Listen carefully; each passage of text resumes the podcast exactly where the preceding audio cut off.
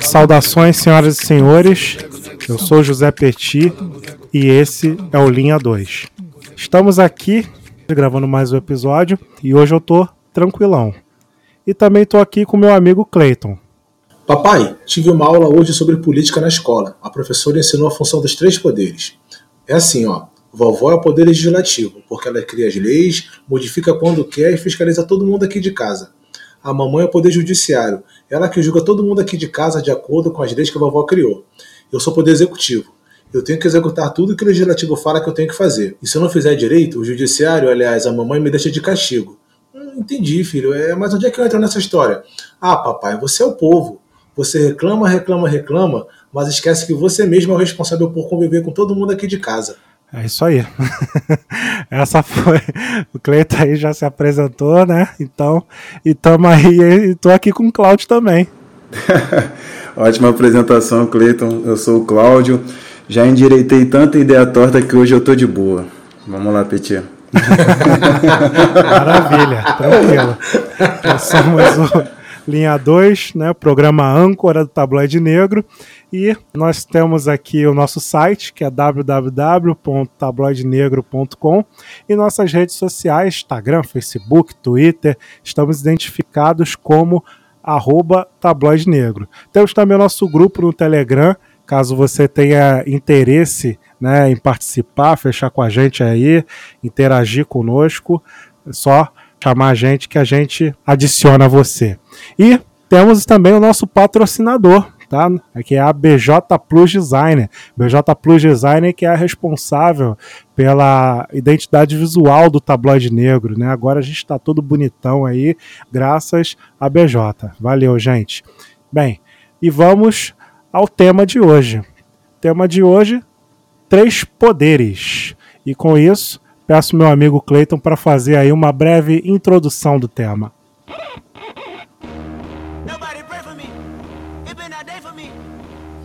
Ó, breve eu não vou garantir não, vai demorar um pouquinho, mas vamos lá.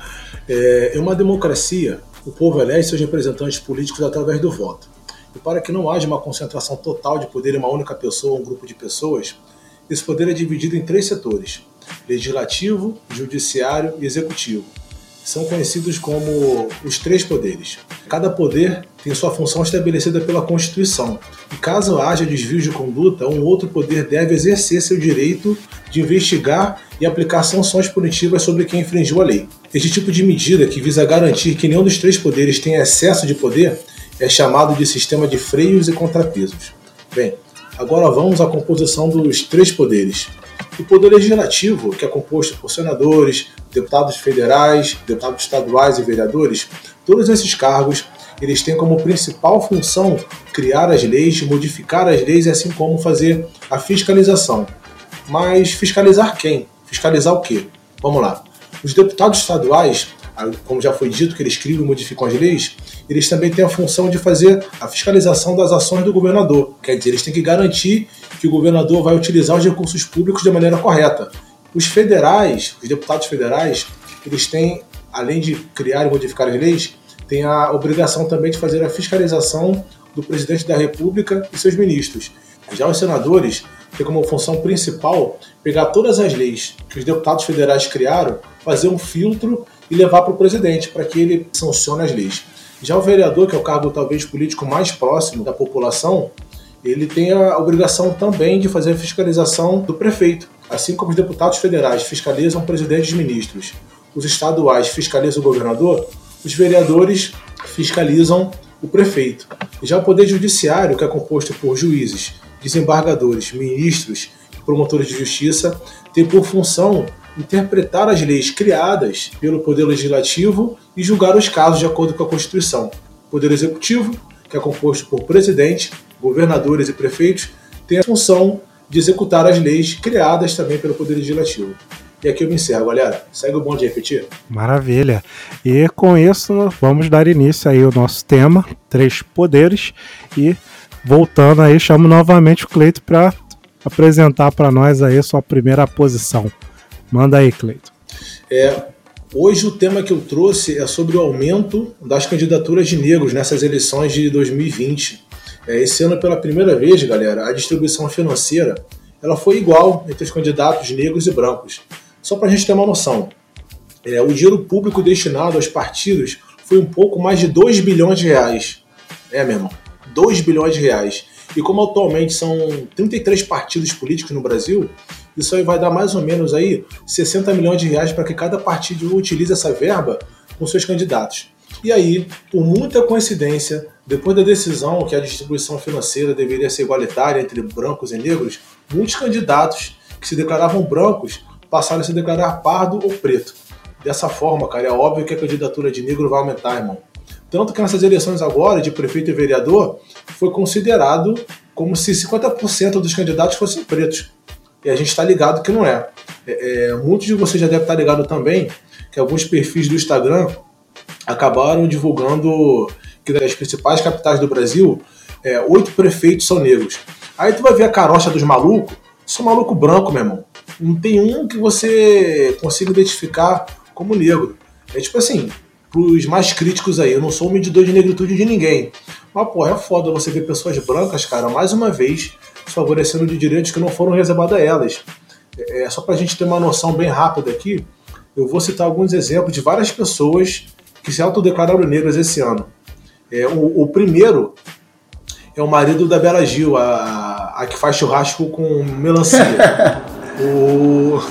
Uma vergonha isso aí. Brincadeira. Não, o que, que é vergonha, gente? Ela fazer churrasco com melancia? Não, não, o cara. Não, ah, não, tá. o cara se declara negro. Churrasco com melancia. Eu preocupado, gente. Os veganos iam pirar com vocês, gente. Ia não, já vão, né? Que o Cleiton tá brincando aí com as pessoas. Olha né? só, fazer churrasco com melancia já não é minha vibe. Mas vamos lá.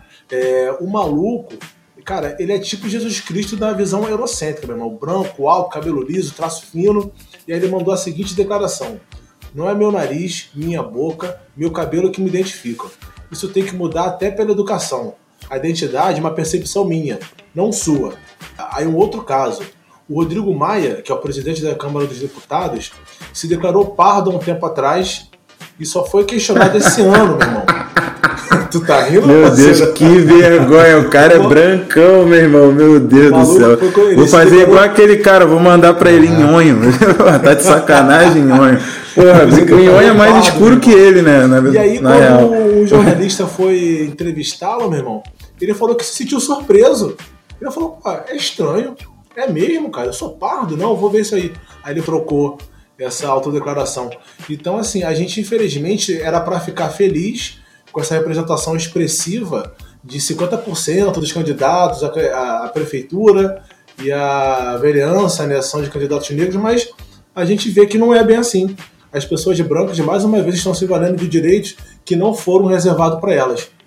E aí, só para também a gente conseguir fazer um recorte de gênero, das mulheres negras, apenas 5% foram representadas nas candidaturas de prefeitura e vereança é, dessas eleições municipais de 2020. A palavra está com vocês aí, galera. Caraca, muita informação, né? e muita informação válida, importante, para a gente registrar e tentar melhorar. Mas eu sou meio pessimista com relação a isso aí, porque os partidos são de hegemonia branca. Uhum. Então acredito que eles sempre vão inventar um jeitinho para poder sacanear. Acho que é só isso que eu tenho a dizer. Ah, e não falei. É...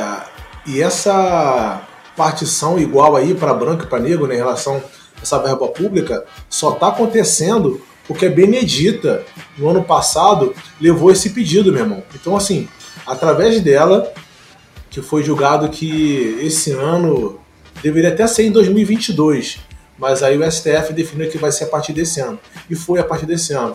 Então a gente tem que agradecer mais uma vez aí a Benedita por estar contribuindo muito para a pauta racial brasileira.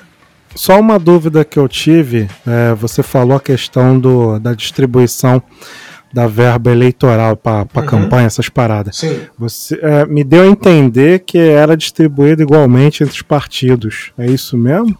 Não, então, igualmente? então. É, as informações coletadas são que o dinheiro público investido em campanhas para os partidos políticos são de 2 bilhões de reais. Como a gente tem 33 partidos, esse dinheiro, é, a média, se for repartido todo mundo igual, 60 milhões para cada partido. Isso não quer dizer que cada partido vai fazer a divisão igual entre os seus candidatos. Entendeu? Tá, mas a, a pergunta, a minha pergunta é referente aos partidos. Os partidos ganham igual? Então, essa informação eu não consegui, não, irmão. Isso aí eu sei que. É. Não, porque eu fiquei imaginando, tipo assim, que eu lembro que eu... o PCO já encrencou ah. com isso, entendeu?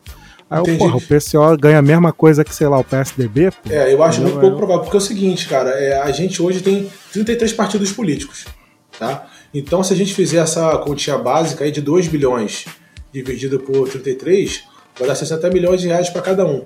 Mas realmente, cara, eu acho muito pouco provável que o PSTU receba a mesma verba do PSDB, do DEM. Isso é fato. Não, não é igual não, gente. Não é igual, não, não tem nem como. Até para você uhum. se candidatar a vereador, normalmente você tem que contribuir também. Aí. Nós vimos diversos casos. Eu acompanhei um caso até bem próximo que um amigo pensou em concorrer, mas o partido não deu auxílio financeiro, né? É, aí ele desistiu, pulou fora, mas não é igual não. Nem pensar. Eu ia falar sobre a Bené, né? A braba que faz tudo sempre, rainha. Mas sobre o que o Cleiton falou, cara, a autodeclaração, assim, acaba sendo um problema porque não tem um tipo de fiscalização, né? A uhum. fiscalização normalmente acontece quando é para alguma prova, concurso. É, em universidades públicas isso já foi adotado, que tem gente que tentou entrar por cota, colocou que era se considerava negro, né, que era preto ou pardo, e chegou na frente de uma banca e foi reprovado, mas autodeclaração em ficha assim não tem como, não tem o que fazer, né? Isso é um problema e a cara de pau dos brancos é enorme. Eu vi algumas fotos desses candidatos, né? É, na real eleitos, né? É, prefeitos eleitos no caso. Um absurdo, um absurdo mesmo. E assim, não estou surpreso. E eu não sou tão pessimista é, quanto o Petit, mas também acho que isso não vai mudar. A tendência é piorar. E nem sei se, para falar a verdade, nem sei se foi por causa dessa questão do dinheiro. Eu acho que é um pouco de cara de pau também. As pessoas não conseguem diferenciar o que é pardo, é preto, branco. Mas deixa isso aí Eu acho que conversa. além de. Só, você, não, desculpa eu estar falando aí. É que você Pode falou falar. uma parada que me despertou aqui um lance aqui. Cabe ressaltar que tem a galera que botou que é preta de propósito, né? Que, tipo assim, Sim. não vou dizer que foi o caso do, dele, né? Mas um Jordi, por exemplo, ele faria isso. Ele seria capaz de fazer isso, só para afrontar mesmo, entendeu? Então, é, também tem esse lance aí. Mas fala aí, Cláudio.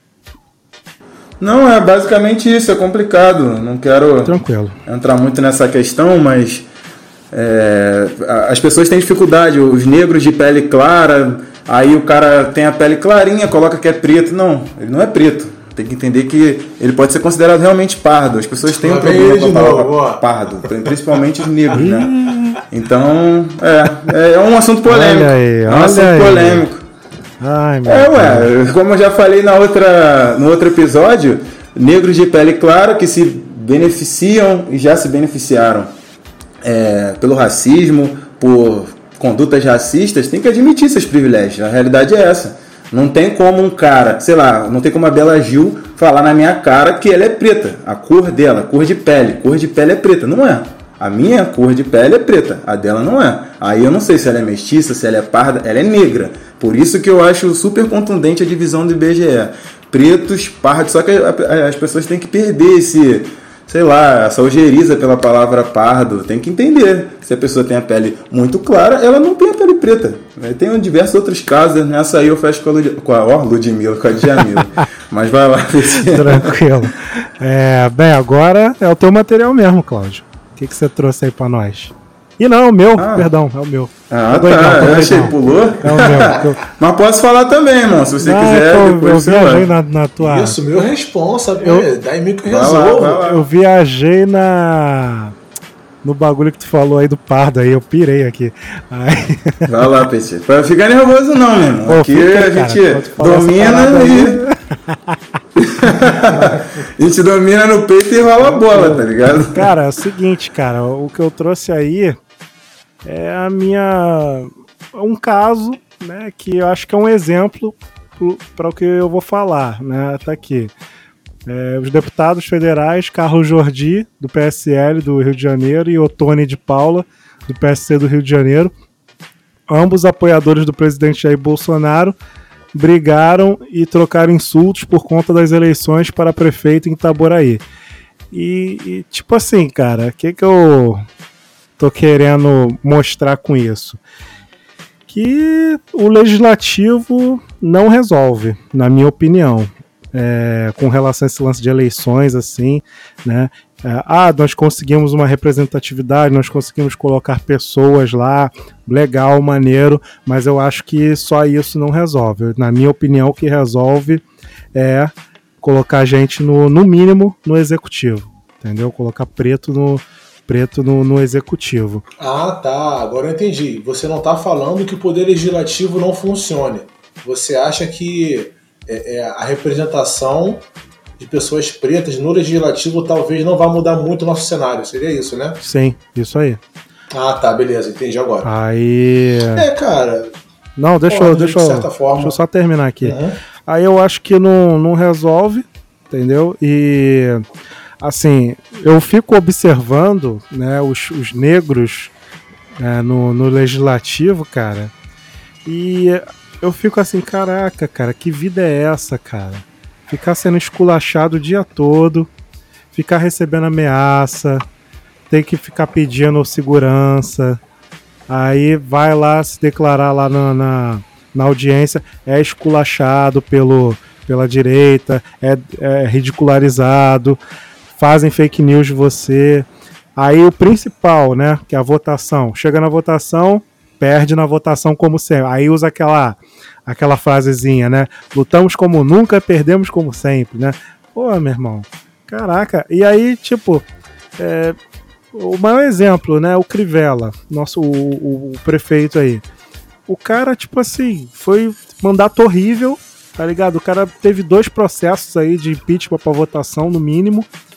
E chegava na hora, Tipo, o cara ficava, tá ligado? Por quê? Porque o, legislativo tava tudo fechando com ele, tudo esquematizado com ele, né?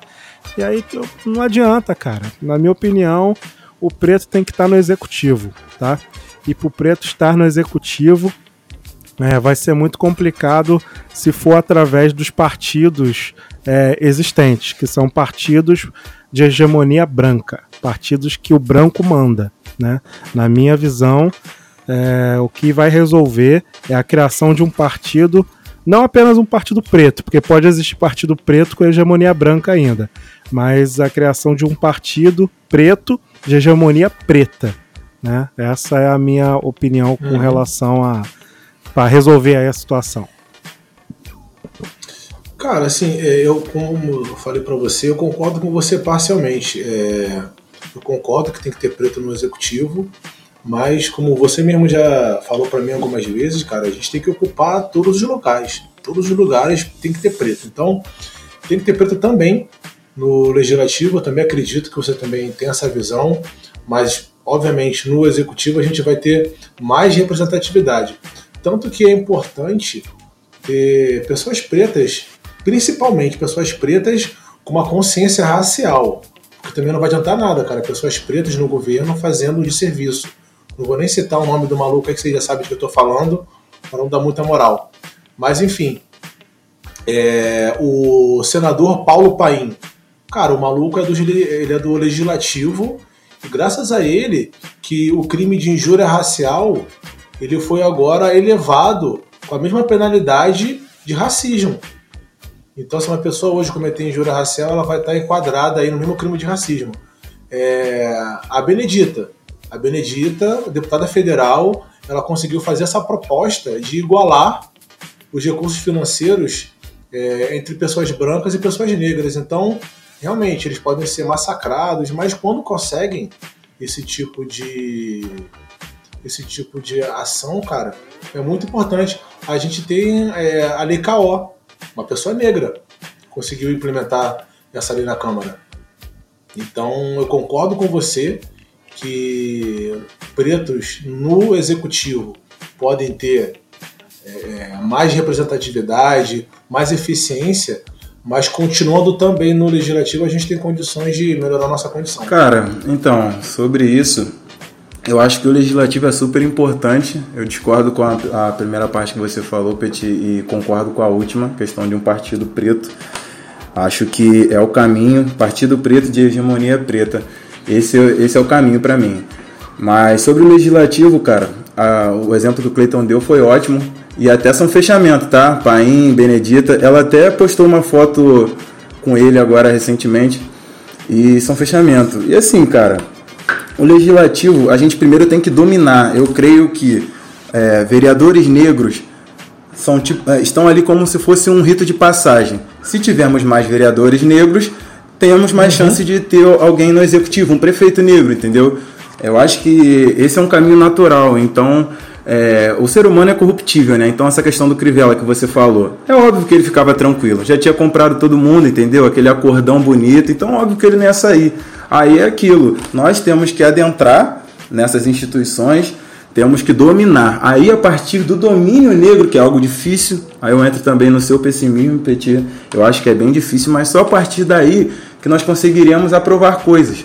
É, eu acho que esse é o ponto, a gente tentar dominar o legislativo. Os negros têm que estar em posições de poder. E ser vereador, deputado, senador, é, prefeito, presidente, por aí, são posições de poder a gente não ocupa, entendeu? Eu vou falar até um pouco no meu material também sobre isso. E essa, eu acho que esse é, é o ponto. Enquanto nós formos minoria no legislativo, realmente não vai adiantar nada, entendeu? A gente tem que mudar isso primeiro, aí depois vamos, vamos poder chegar num ponto aí para começar a conversar, né? Cara, eu. Deixa eu até melhorar aqui algumas informações. É... Esse lance da presença é essencial. Tem que estar tá presente mesmo. Tem que ter a galera lá presente para ir ocupando. É... Mas eu acho que por fora tem que rolar a criação do partido. E eu não tenho visto isso. Entendeu?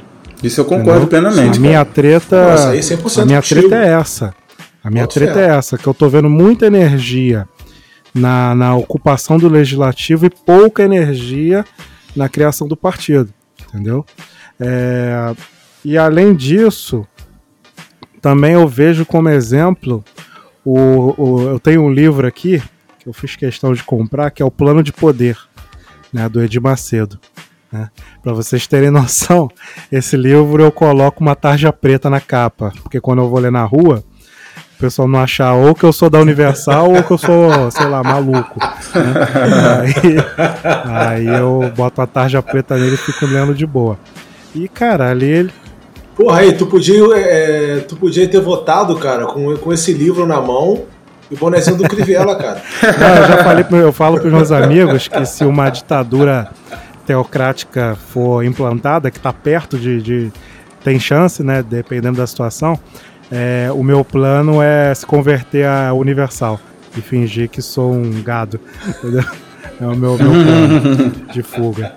Já que eu não tenho condições de, de exílio. É, aí. SLA é o esporte, Oi? irmão. SLA é o esporte. Mas olha só, pensa na vantagem.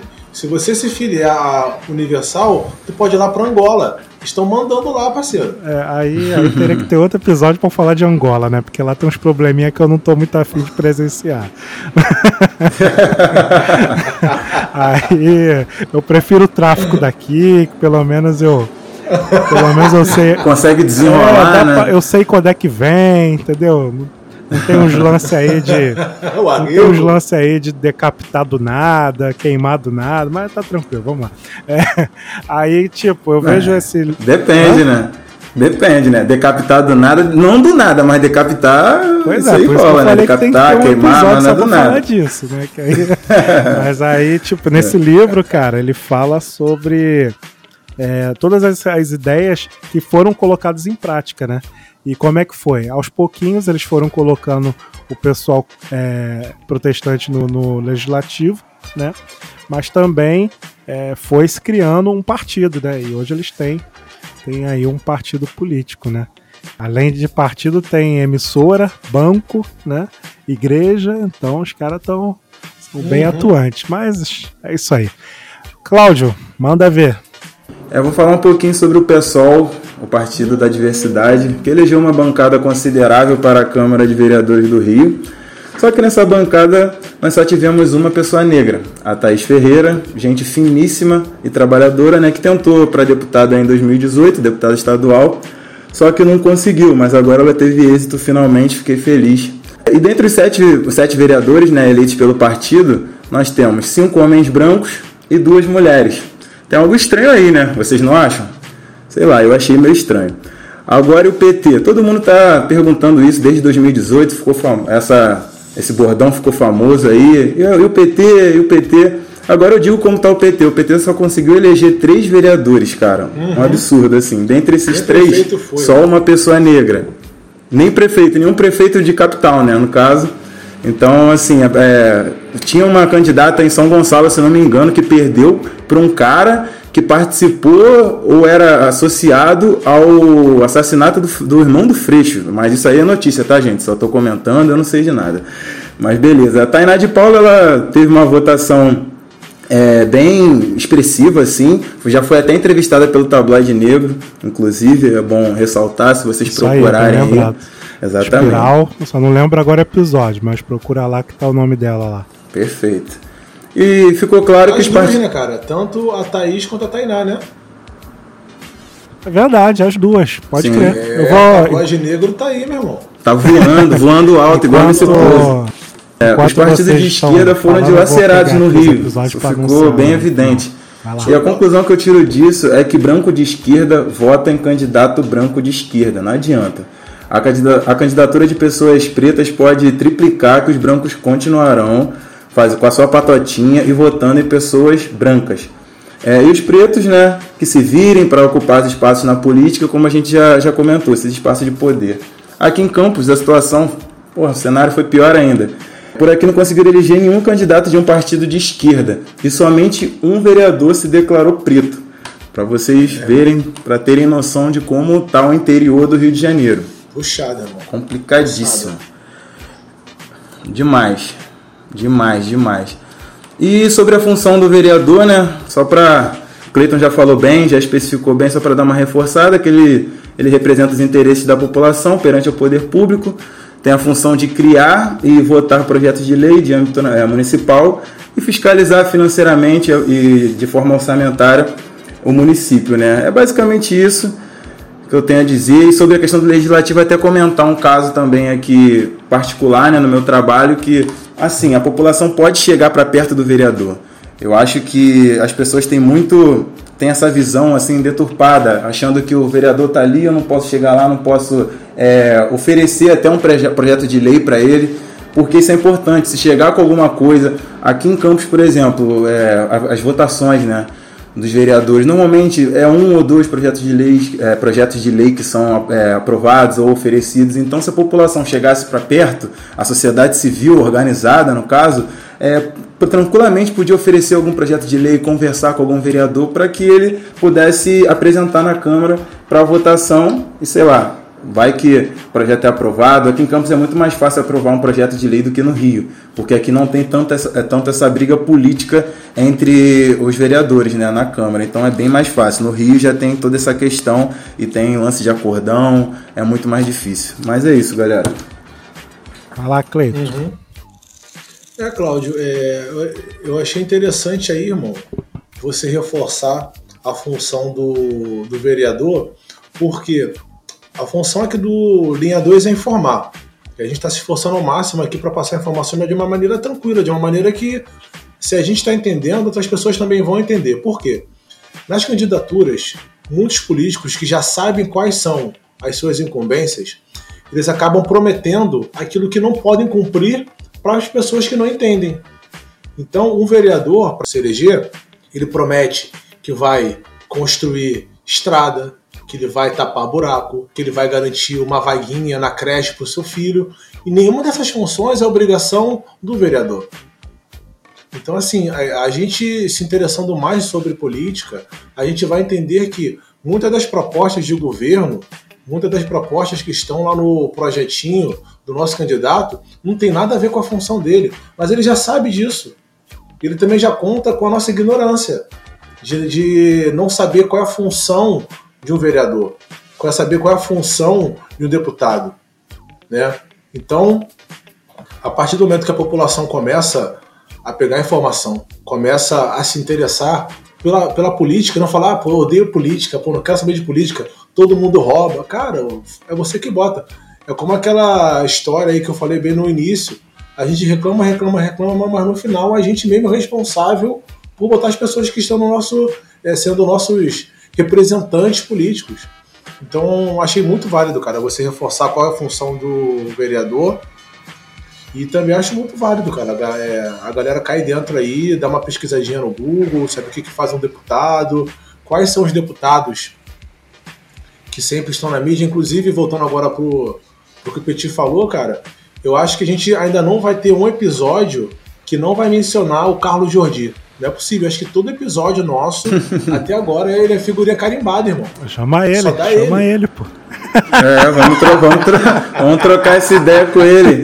Cara a cara um dia, talvez, né? Seria até melhor. Aí, sabe o que ele vai fazer? Ele vai chegar lá no nosso estúdio, né? Vai pegar a placa do tabloide negro e vai quebrar.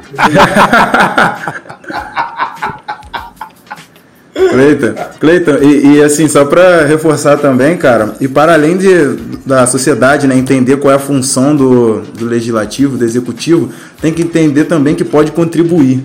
Assim, é a questão de organizar, a sociedade civil organizada, ela pode contribuir diretamente para a construção do país, a construção de projetos de lei.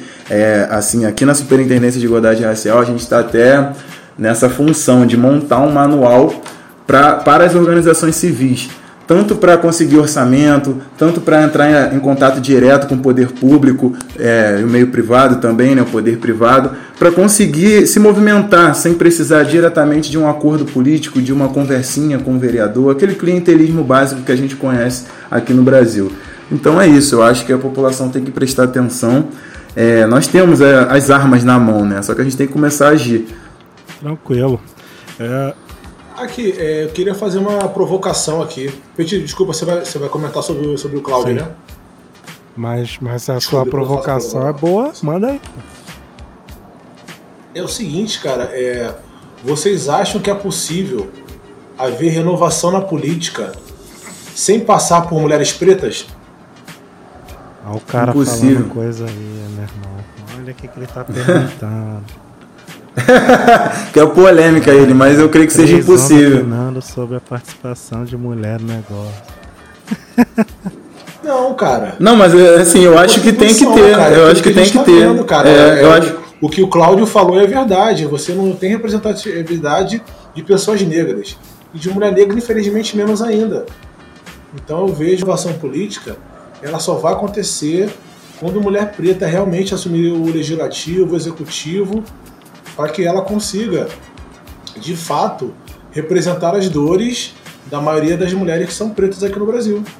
Simples assim para mim. Ah, para mim também, pô. Sim, concordo. Eu também concordo, cara. Tu achava que tinha outro lance? Não, cara. Não, é... outra forma? Não, foi só uma foi pergunta para eu entendi, cara, entendi. Às vezes ele quer polêmica, ele quer, ele quer polêmica eu hoje. também que mulheres brancas possam contribuir. Eu não tô falando que não possa. Eu? Eu nunca, nunca falaria isso. Meu irmão, já foi. Eu não quero nem entrar nessa. Um dia a gente pode fazer um episódio só sobre isso, questão de homens brancos e mulheres brancas. Pra mim a diferença é mínima. Cara, o que eu ia comentar, você ia falar aí, Cleber? Fala aí. Não, não, não, pode falar, já, já fechei meu assunto. O que eu ia comentar é com relação a essa questão de vereador. É, teve uma época que eu pensei em me candidatar a vereador. É, porque eu estava muito incomodado com algumas coisas que. Ainda tô, né? Mas naquela época eu estava muito revoltado com algumas coisas que eu presenciava, principalmente no meu bairro, né? E na, nos bairros adjacentes. Né? E aí eu, pô, pensei em me candidatar. Só que aí eu fiquei imaginando, né, com o meu pessimismo, né, o seguinte, né, é, aquela questão que eu acho que foi o Cleito que falou do pessoal saber para que, que serve vereador e começar a cobrar, começar uhum. a entender. Só que, assim, pelo menos até alguns anos atrás, o pessoal parece não saber muito bem para que, que serve, né? E aí eu conheço muitas pessoas, né, que aqui no bairro que acham que o vereador é o cara que ajeita a praça, bota grama sintética Sim. e resolve tapa e tapa buraco e poda a árvore. Né? Aí eu fiquei pensando, caraca, aí eu vou, me mato, faço uma campanha, consigo ser vereador. Aí eu vou lá na Câmara e, obviamente, eu não vou ficar me dedicando a tapar buraco, a essas coisas, porque isso não é função minha, isso é função do executivo, né? Mas tá, vou fiscalizar, vou denunciar as coisas todas, né? Mas, tipo assim, eu não vou ficar gravando videozinho no Facebook né, dizendo, ó, oh, aqui é a Blitz do Petit, o Petit tá aqui tapando buraco agora, não sei o que, né? Não, não vou fazer isso. E aí, o que, que vai acontecer? As pessoas que votaram em mim, que acreditaram em mim, vão achar que eu não tô fazendo nada, porque na votação eu tô sendo esculachado, tô perdendo e tô sendo esculachado. E não trago nada, não trago grama sintética pro bairro, então vai ser perda de tempo. não, Petit. É, não, então, aí, aí depende de você, porque você pode fazer os dois. Você tem um orçamento que para você gastar que você que é errado com isso, mas aí eu não sei. Tá entendendo? Você, você pode, assim, sim, é, mas você pode errado até certo aí, ponto, né? Porque assim, aí, é óbvio que um, um, Não, não.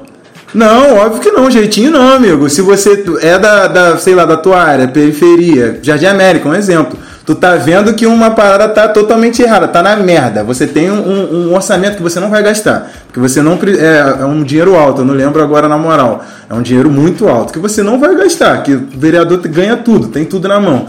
Aí beleza, tu, não, é, tu vê aquela, aquela situação, aquele problema, que também é um, é, é um, é um serviço ali. Só que os, as pessoas, os vereadores, eles usam de forma errada, forma clientelista. Aí tá errado. Mas assim, você vê um problema, vê uma coisa que, sei lá, o prefeito nunca vai olhar para aquilo e você é, chegar ali e contribuir de alguma forma, não é errado. Só que eu concordo com você, tudo que você falou. A população não vai te apoiar depois porque vai entender que você não fez nada. Só deixando isso assim, é, claro ou escuro, né? Porque a galera tem esse negócio.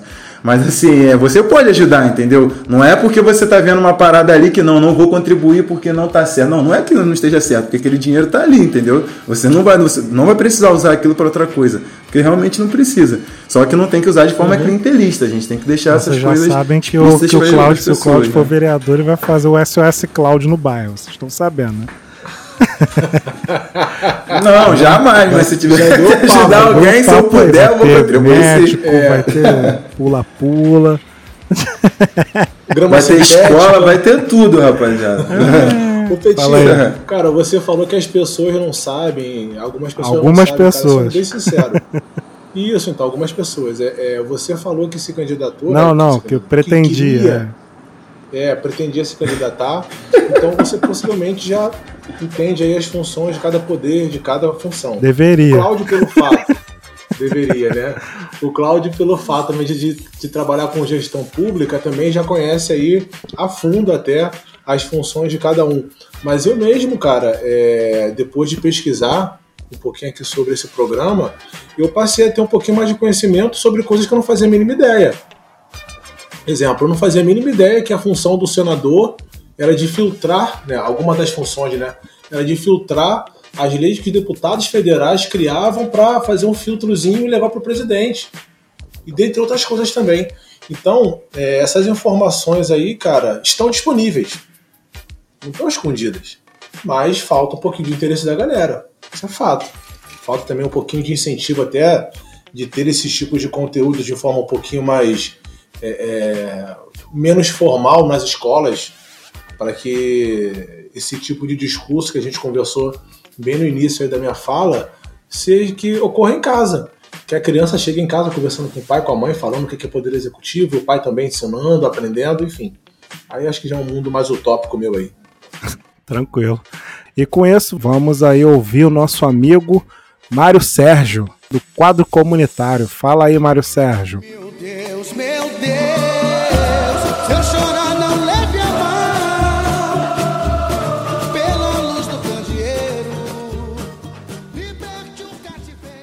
Essa estrutura dos três poderes, né? essa forma estrutural, ela está em quase todos os governos, as estruturas governamentais que são democráticas no mundo. É uma importação americana, porém é, com algumas diferenças né, aqui no Brasil. Aqui a coisa foi pensada de forma que todo o poder emanasse do povo. Veja, o povo escolhe um presidente da República é, via eleição e escolhe os seus representantes no legislativo. Então você escolheu o chefe do executivo e você escolheu o seu representante no legislativo. Você escolheu deputados escolheu senadores. O presidente da República de acordo com, com o tempo em que ele vai estar governando, ele vai escolher um, dois ou até três ministros que representarão é, as ideias de justiça no Supremo Tribunal Federal. Esse, esse ministro escolhido, né, indicado pelo presidente da República, que o povo escolheu, vai ser sabatinado e aprovado ou reprovado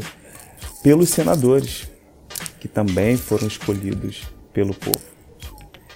É, e aí a gente tem também a Câmara dos Deputados, onde o presidente da Câmara, assim como do Senado, são escolhidos também por deputados e senadores escolhidos pelo povo. É, então, hoje a gente ouve alguns absurdos aí do tipo em relação ao presidente da Câmara, né? Eu não escolhi, eu não votei em você, eu não elegi você. Na verdade, elegeu. É, o, como o seu deputado votou nessa eleição para presidente da Câmara?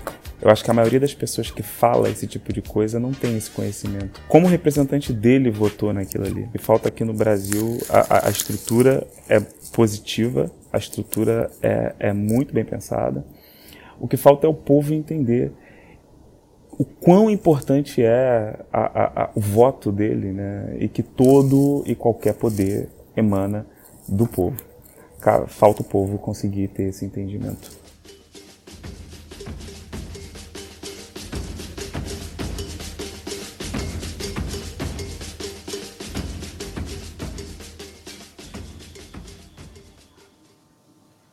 Bem, no momento do quadro do especialista, vamos chamar a nossa advogada, mulher preta, nossa especialista Adriana Marcílio. Ela vai nos dar algumas contribuições sobre o tema de hoje. Vai falar sobre o sistema de freios e contrapesos. Abram os caminhos, abram os caminhos, abram-se Olá, tabloiders! Olá, ouvintes, tudo bom? Eu vim aqui explicar um pouquinho para vocês um resumo do resumo do histórico do sistema de freios e contrapesos. A Constituição Federal, né, que é a nossa lei maior, prevê no artigo 2 que são poderes da União independentes e harmônicos entre si, o Judiciário, o Legislativo e o Executivo. A ideia de poderes independentes e da separação entre eles ganhou maior relevância com o filósofo Montesquieu nos séculos 17 e 18.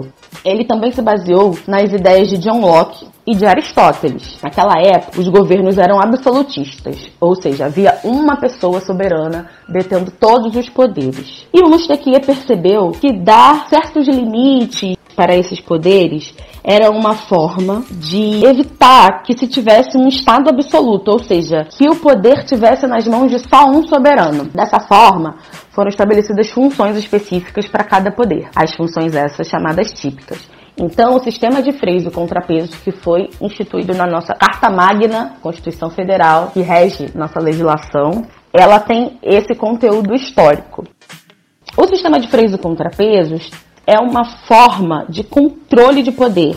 Novamente, repito que eles são autônomos e podem fiscalizar uns aos outros. Vou dar um exemplo de controle de freios contrapesos aqui.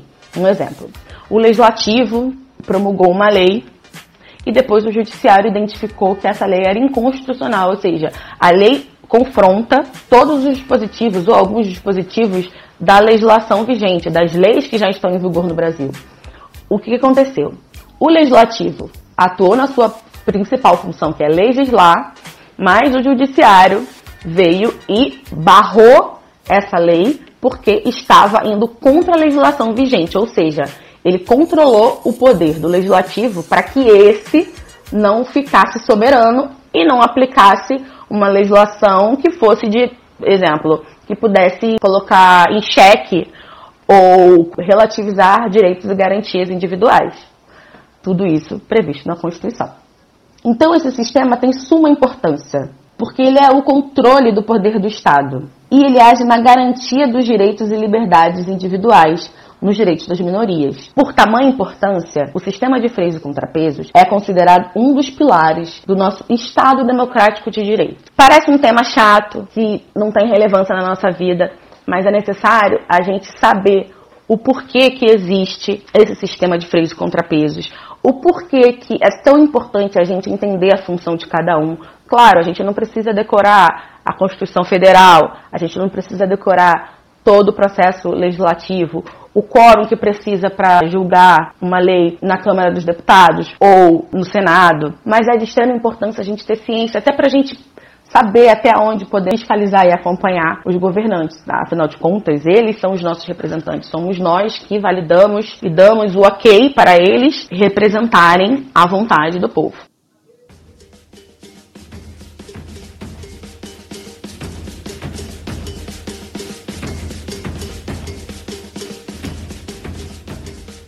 E temos mais conteúdo da nossa especialista Adriana.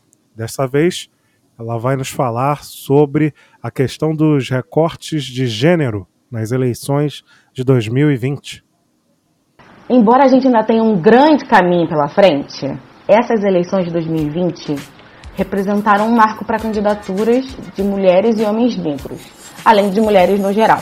Em 18 das 25 capitais brasileiras que realizaram eleições municipais, o número de mulheres eleitas para a Câmara de Vereadores cresceu 36% em relação à última legislatura. Apesar desse aumento, a representação ainda é pequena, ou seja, representam apenas 18%. As mulheres ocupavam 58 das 421 cadeiras nos legislativos das 10 maiores capitais do país. Esse número subiu para 83 cadeiras das 421. Em São Paulo, por exemplo, as mulheres vão ocupar 13 das 55 cadeiras. Uma outra boa surpresa com relação à maior representatividade foi na capital paulista, em que o aumento da participação de mulheres negras no legislativo, além de transgêneros. Em algumas capitais, exemplo, Aracaju, em Sergipe, que a vereadora mais votada é uma mulher trans. O mesmo ocorreu em Belo Horizonte, Minas Gerais, Curitiba, que por sua vez terá uma mulher negra pela primeira vez no Legislativo, assim como Vitória, Espírito Santo, e a vereadora mais votada de Porto Alegre, do Rio Grande do Sul, foi uma candidata negra. Com relação à eleição para a prefeitura, né, que já é o cargo de poder executivo, a gente vê que a eleição de mulheres ainda é muito tímida. No Brasil, apenas uma mulher entre os prefeitos eleitos em todas as capitais do Brasil. Ou seja, uma mulher venceu as eleições em todas as capitais do país. Notem, eu não estou falando em todos os municípios, né? Aqui está uh, sendo destacado as capitais do país. O número, inclusive, é o mesmo das eleições anteriores, as de 2016. Cinco candidatas participaram da disputa no segundo turno, nas principais cidades do país, e acabaram derrotadas. Uma outra observação importante é que essas mulheres, além de sentirem resistência no investimento para suas candidaturas, o corpo do, dos partidos ainda é muito masculino e branco, né? Elas sentem resistência para que os manda-chuvas dos grupos políticos invistam em candidaturas femininas.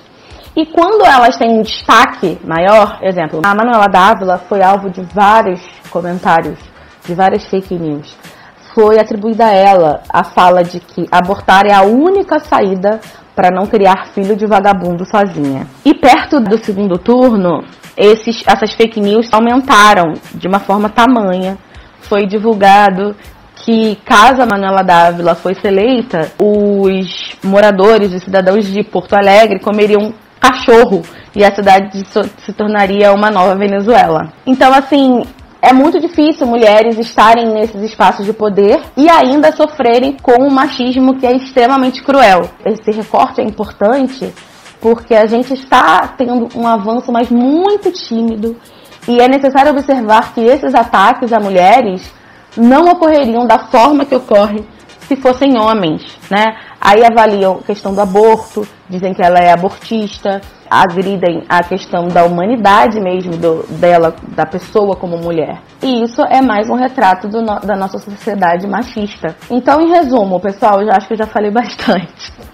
É importante, sim, a gente colocar cada vez mais pessoas que representam a população, que é diversa, que é plurima, que é multirracial, os trans, LGBTQIA, pessoas negras, mulheres negras, mulheres.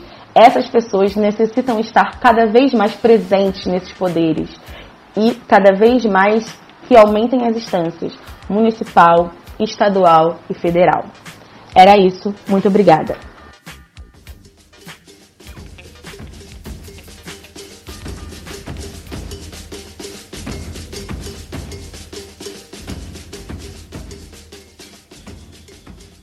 Maravilha. E vamos agora para as nossas notícias aí, né? As notícias que o pessoal separou, notícias que chamaram a nossa atenção. Cleiton, o que, que você traz aí para nós?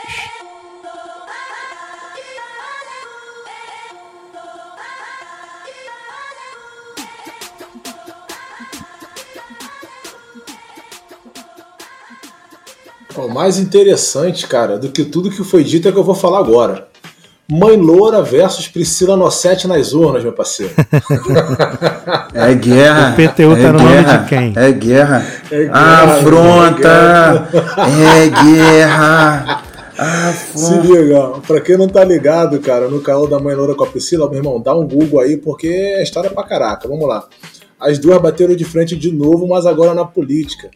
É, Nossetti se candidatou a vereadora no Rio de Janeiro, a mãe Loura, que já era vereadora, fez a sua reeleição. No final das contas, quem ganhou? Bateram de frente, quem ganhou? Mãe Loura, parceiro. Priscila Nossetti perdeu a eleição. E aí no Instagram, uma pessoa aí, deve ser fã da Mãe Loura, foi provocar a Nossetti no Instagram e ela respondeu assim, abre aspas, perdi sim, mas a minha vida não mudou. Não vivo de política, continuo rica e você pobre, fudido, invejando mulher. É o fim do mundo. Se mata, beijo de luz. Vou viajar para esparecer. E você enfia o dedo no rabo para aguentar o bloco. Fecha aspas. Gente, Ai, pra mim, na boa, gente, na que boa, que assim, já estou, hein? Caraca, Pesado, ela, ela pesado. descreveu ali toda a Pesado igual personalidade dela, né? adolescente Ó, mesmo, mandou. Ainda bem que ela perdeu, né? Que eu Não, fiquei preocupado agora. perdeu a linha. Não, Não, não, não, é que tá, não, é que tá, meu irmão. Eu fiquei muito triste, cara, na boa. Imagina, cara, a Nossete e a mãe Loura votando, meu irmão, na câmera. o discurso ali antes do voto, né? Tipo, é, cara, ótimo. A mãe fica mais assim, talarica, talarica. Deve ser muito ruim dormir com a pessoa que a gente não ama. macho da sua. É. Salve, Renan da Penha. imagina as duas, cara, no parlamento. É, parceiro. Toda na estica lá, bonitona, discursando, uma jogando bolinha de papel na outra. Pô, ia ser muito maneiro, cara. Ai, ai. Então, assim, eu fiquei muito triste que a Priscila Nassete não ganhou, cara, a eleição. Por mim, ela tinha ganhado, cara. Não, fiquei aliviado, gente. Pô, tá doido, mano. É. E tomou um esculacho, hein? Tomou um esculacho. Foi, acho que não fez nem mil votos. Não, mas não ela tenho faz pouco não, mesmo. Da outra vez ela fez Confirme aí. 700, bagulho assim. Ela ge- geralmente pe- pega pouco mesmo. Quem pega é a, é a mãe loura que, que na época do Witzel tava ali esquematizando a filha pra continuar o cajado ali da parada. né? Não sei se vocês estão É ligados. É. Ah, e a- acho que aí. Não, Yasmin é a da, da Nossete. É Jennifer. Jennifer, É Jennifer, Jennifer. Jennifer. Jennifer já tava ali Jennifer. participando de algumas reuniões com a mãe loura. Mas, Mas olha só, a Jennifer não tem moral de nada. Se fosse o Jonathan da nova geração, o Ah. maluco ia ganhar. até porque ele tomava esporro, né? De segunda a sexta na escola, né? Ele tomava- então a câmera pra ele é mole, pô.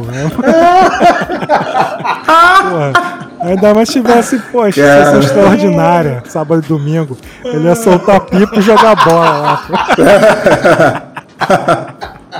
Ai, ai.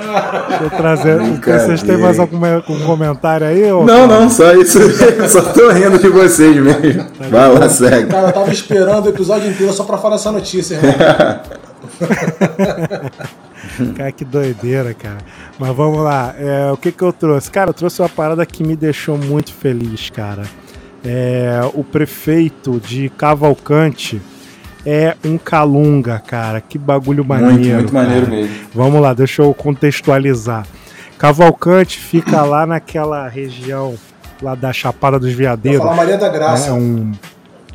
É, no Rio, né? No Rio, realmente. Pega a linha 1. Malhação, mano. Maria da Graça, caraca, mano. Ah, aí, é, essa Cavalcante fica ali naquela área da Chapada dos Veadeiros, né? E é, o pessoal vai muito pra lá por causa da Chapada, obviamente, e também por causa da, é, é, do, do ecoturismo, né? Que é, et, não, eco não, etnoturismo, que é quando você, que lá tem a comunidade Calunga, a comunidade quilombola. Né? Os Calungas são a maior comunidade quilombola remanescente do Brasil. Palmares era maior, só que Palmares hoje é município, né? Então, Calunga que tá assumindo aí o, o papel de maior comunidade quilombola do Brasil. E aí eu fui lá, né, pra, pra, nessa área aí, e fui conhecer os Calunga, né? Fiquei lá, passei o dia todo lá, quase fiquei preso lá na comunidade, né? Por causa do, do, do, do carro que quase atolou lá no Rio lá. E mas tipo assim, aí eu entendi, vi como é que funcionava tudo e foi uma parada muito maneira, cara, porque eu, lá eu pude ver o legado da época do, do Lula, cara. É, tipo assim, casas que que os quilombolas ganharam, entendeu? Receberam na época do, do governo Lula, caixa d'água, né, cisterna, essas coisas assim. Então, pô, foi uma viagem muito bonita, muito maneira, né? Eu lembro que eu, eu entrevistei, não, né? Eu conversei com uma, uma senhora quilombola que ela estava numa casa que o governo deu, que tinha uma baita cisterna, e a neta dela era cotista lá da UNB, né? Por- Pelo fato dela ser quilombola. Então achei isso muito maneiro, fiquei muito emocionado. E, pô, saber que o prefeito de Cavalcante agora é um calunga, pô, é uma coisa, eu fico muito feliz porque é uma pessoa que vai representar realmente os interesses do povo, né? E o nome dele é Vilmar, Vilmar Calunga, né? Fiquei muito feliz com essa notícia. Não, achei, achei ótimo também. E ele pode lançar agora, né? Quem é de verdade sabe quem é de mentira, né? Porque, pô, deu aulas, deu aulas, gostei bastante. Maneiro. É, cara, notícia inusitada, cara, porque a gente não tem muito consumo de notícias sobre terras quilombolas, né? Felizmente eu vi algumas poucas notícias aí sobre etnoturismo, mas não se compara às outras notícias que a gente acaba recebendo. Então, mais uma vez o Linha 2 trazendo informações para a população preta, sabendo também que a gente está sendo representado de raiz mesmo, irmão. E de raiz mesmo. Lá em Cavalcante. Salve. Esse tal de linha 2 faz tudo, né? Pô, a gente tá voando alto, já dizia Pose. Tá ligado. Pois é negro, cara, mas vamos lá. Deixa o pitbull tranquilo, deixa o pitbull tranquilo. Não coloca o cara, não coloca o cara na história não, deixa o mano. Olha o peitinho aí. Tamo ó. junto, Pô, quase acabando, ele me lança uma dessa, meu irmão. Tamo junto, pôs, é nóis. Vamos lá. É, vamos lá. Cláudio, o que, que você trouxe pra nós aí? Então, cara, eu queria só comentar sobre a qualidade baixa dos debates, esse uma vergonha, tanto debate no Rio quanto debate aqui de Campos também, baixo nível. O do Rio foi pior, eu acho que dificilmente é, a gente vai achar um debate de uma capital tão esculachado, um debate tão esculachado como o do Rio, porque o Eduardo Paes, assim, tentou, né, mas também achei fraquíssimo no debate, mas ele, ele tentou um pouco e o Crivella, meu Deus do céu, só bosta, só bosta. Defecou bastante. Em comparação com o debate de São Paulo, né? Covas versus Bolos. Debate de altíssimo nível. Para te falar, anos que eu não assistia a um debate tão bom como os dois que eu assisti. Um foi na CNN e o outro foi em outra emissora que eu não lembro. Ah, não, no Roda Viva. Cara, assim, é melhor do que debates presidenciais. Eu achei muito maneiro, assim, os dois mandaram super bem propostas, até os ataques eram bons, ataques diretos, assim, sem entrar muito no, no âmbito pessoal, sempre falando sobre gestão, falando sobre carreira, e é isso, né? A notícia é essa. Eu gostei muito desse debate, concordo com o Cláudio, foi o melhor debate mesmo. E com relação a Crivella, ele cometeu um crime no debate, né? Um crime de intolerância religiosa. Tá? Religiosa. Tá? Passou batidaço, ninguém ficou. Fizeram piadinha Verdade. com o negócio de.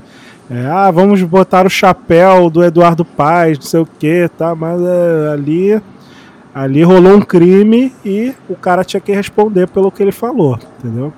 Também acho, concordo plenamente. Passou batidaço mesmo, cara, batidaço. É porque a gente já está acostumado, né? É, a inferiorizar, a ironizar religiões de matriz africana. Infelizmente, é algo normal. Então, assim, por isso que passou batido. Até os próprios pretos é, brincando com isso. Militantes, assim, não estou crucificando ou algo do tipo. Muito pelo contrário, estou falando que é, me incluo nisso também. É, a gente já normalizou esse Pode tipo crer. de coisa. Cleiton, tem algo a dizer? Tenho só um pouquinho, cara. Em relação a essa candidatura do Crivella e do Paz, pelo menos quem é aqui do Rio de Janeiro já sabia que o Eduardo Paz ia ganhar. Mesmo votando com raiva, já sabia que o Eduardo Paz ia ganhar. Infelizmente ganhou. E mesmo o Crivella perdendo, ainda conseguiu a proeza de ter 30% dos votos. Mesmo com o mandato péssimo da forma como ele teve, mas é, infelizmente, para quem talvez não tenha se empenhado um pouco em pesquisar sobre os debates, as pessoas quase não viram. Porque na Globo, que é onde a maioria da galera assiste, só viu o debate no segundo turno.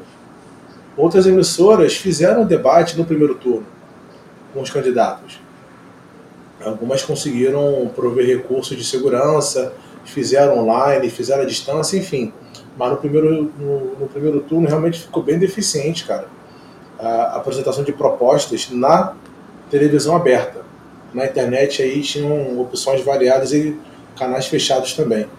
E comparando com o cenário de São Paulo, que eu não acompanhei muito, mas o pouco que eu vi realmente, cara, é, os discursos do Boulos e alguns poucos do Covas que eu, eu, eu vi, cara, porra, nem se compara com aqui no Rio de Janeiro.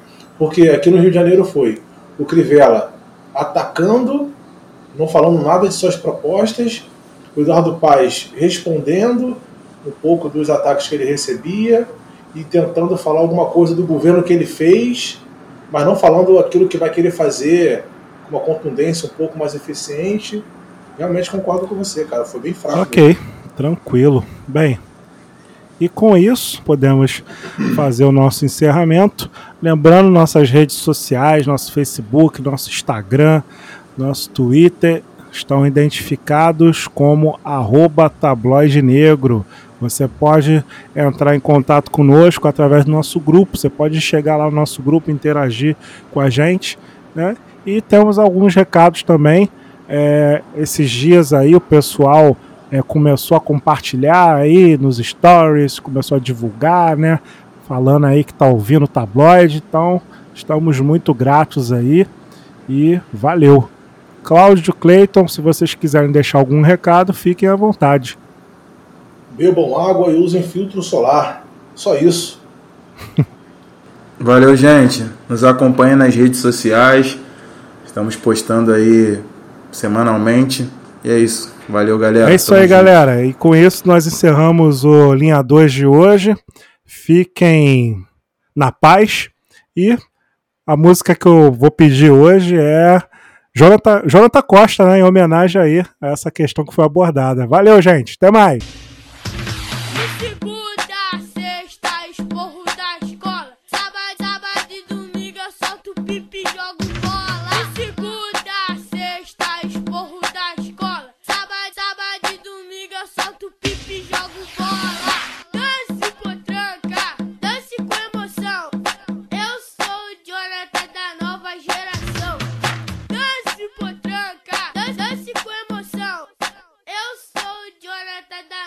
Geração.